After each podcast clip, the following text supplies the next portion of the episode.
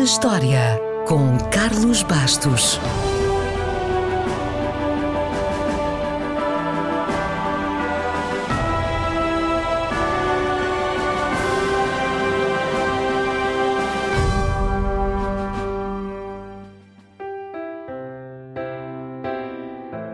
Alguma vez ouviu falar do americano Joshua Abraham Norton? Se nunca ouviu falar dele, isso quer dizer que não conhece a história de Sua Majestade Imperial Norton I. Sim, os Estados Unidos tiveram um imperador. Ou melhor, foi num dia como o de hoje, Joshua Norton, cidadão de São Francisco, se autoproclamou Norton I, Imperador dos Estados Unidos. Mas vamos começar pelo princípio. Joshua era ainda uma criança quando a família Norton emigrou do Reino Unido para a África do Sul.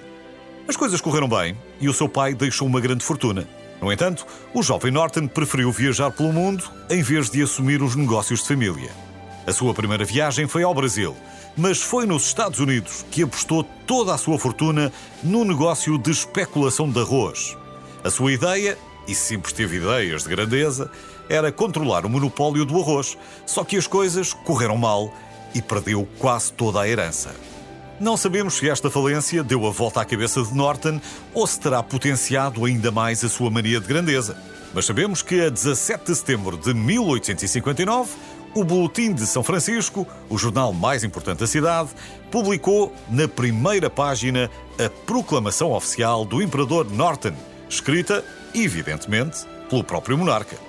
A sensação foi tal que no mês seguinte o mesmo jornal publicou de graça os primeiros decretos de Joshua que defendiam duas ideias: o encerramento do Congresso e a dissolução do Partido Democrata e do Partido Republicano, os responsáveis por todo o mal dos Estados Unidos, segundo o próprio. Como isto não foi o suficiente para chamar a atenção de Washington, o imperador Norton enviou uma carta ao comandante do exército ordenando a imediata ocupação do Congresso e exigiu que todos os governadores viessem ter consigo para lhe darem posse. Estranhamente, ninguém apareceu. Vá lá saber-se porquê. A verdade é que Norton se tornou um símbolo do protesto da população insatisfeita com o governo. Ou seja, tornou-se um ícone. E como era imperador, passou a ser sustentado pela população e por personalidades importantes da Califórnia. Tinha direito a casa, à alimentação e a transportes. A propósito de transportes, certa vez negaram-lhe uma refeição gratuita num dos comboios da Central Pacific, a companhia mais importante da costa oeste. Isso irritou o imperador, que, por decreto, aboliu a companhia. Pouco tempo depois, recebeu um passe vitalício e um pedido formal de desculpas. Satisfeito, rasgou o decreto e permitiu que a companhia voltasse a funcionar. Mas não pense que, apesar das mordomias, Norton I ficou à sombra da bananeira. Não. O imperador tinha uma rotina muito rígida. Acordava cedo para inspecionar os varredores de rua e os elétricos da cidade. Depois, frequentava todas as igrejas para não favorecer nenhuma corrente religiosa e escrevia. Fartou-se, por exemplo, de escrever cartas para a Inglaterra propondo casamento à Rainha Vitória, a fim de unificar as duas monarquias. Estranhamente, ela não aceitou.